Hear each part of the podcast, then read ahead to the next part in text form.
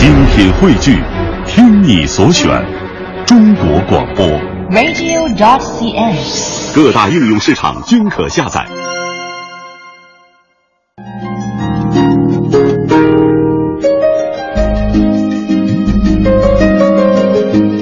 以下我们继续来关注电影的话题。要说到这部电影呢，是《重返二十岁》。这部电影呢，目前也是在呃中国内地以及这个韩国啊，掀起了一轮这个收看的狂潮。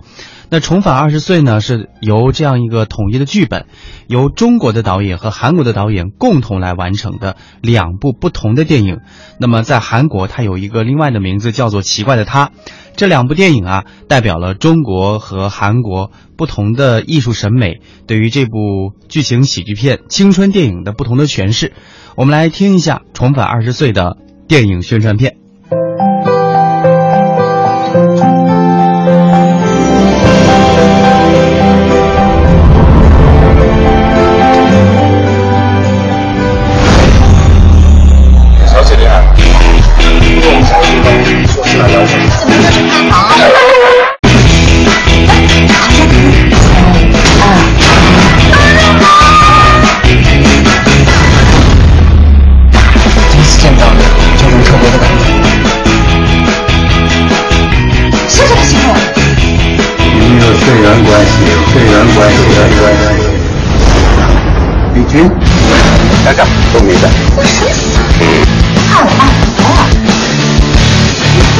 我还要这个脸呢！当然是他重要了。这导演什么时候开始？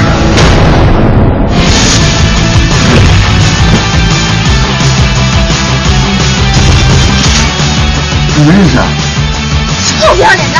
你最近是不是有喜欢的人了？关我屁事儿。哎呀！《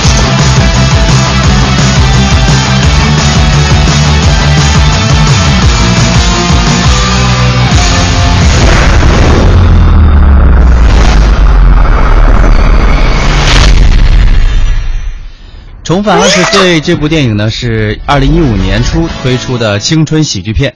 它上映两周多啊，这个票房啊非常的惊人啊，突破了二点七亿元，而且在社交网络上也触发了不同年龄的观影群体对它的追捧和热议，实现了口碑、票房的双丰收。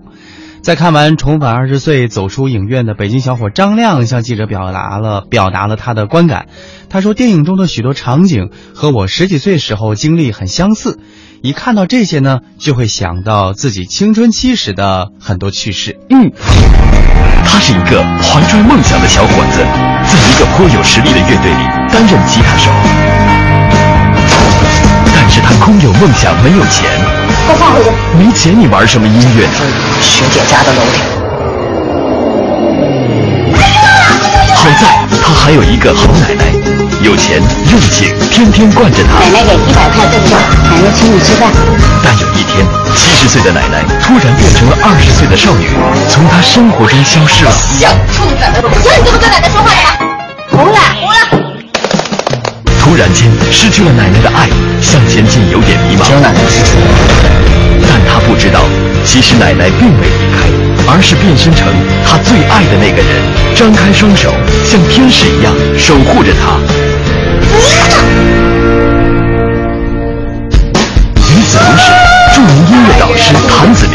正在寻找他心目中的中国好声音。今天，中国好萌尊和中国好奶奶携手来到了他们梦寐已久的舞台，重返二十岁，让我们拭目以待。确实，在我们现实当中，也希望啊，每个人都希望能像这部电影的名字一样重返二十岁。那为什么重返二十岁这么样的走红呢？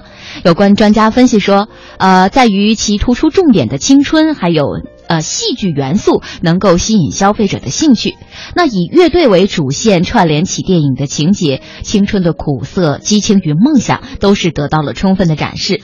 事实上，重返二十岁的走红呢，是近两年近两年来青春题材电影异常火热的一个缩影。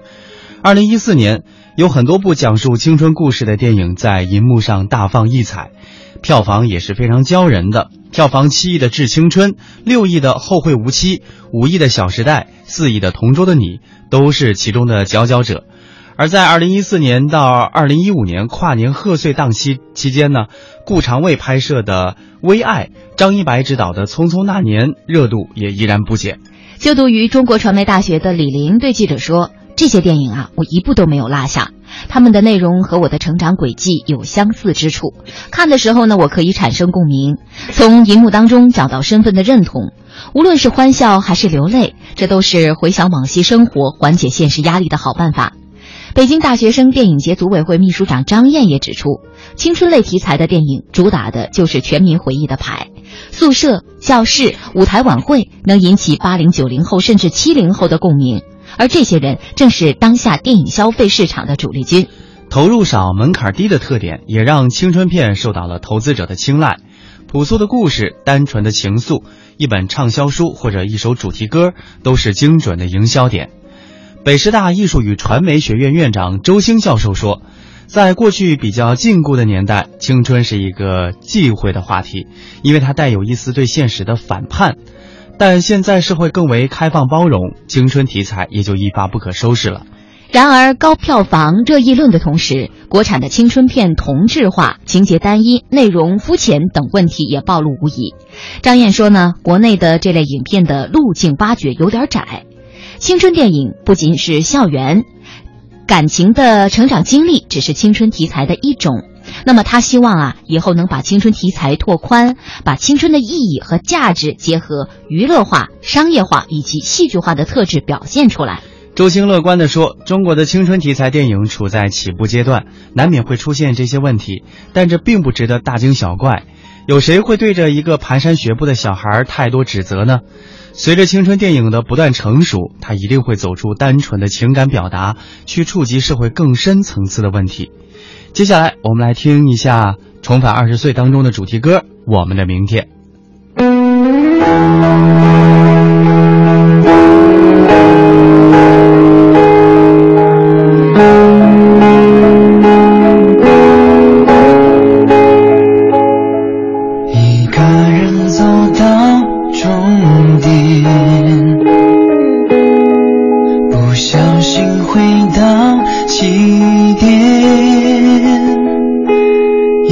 新的世界此刻我才发现时间没有绝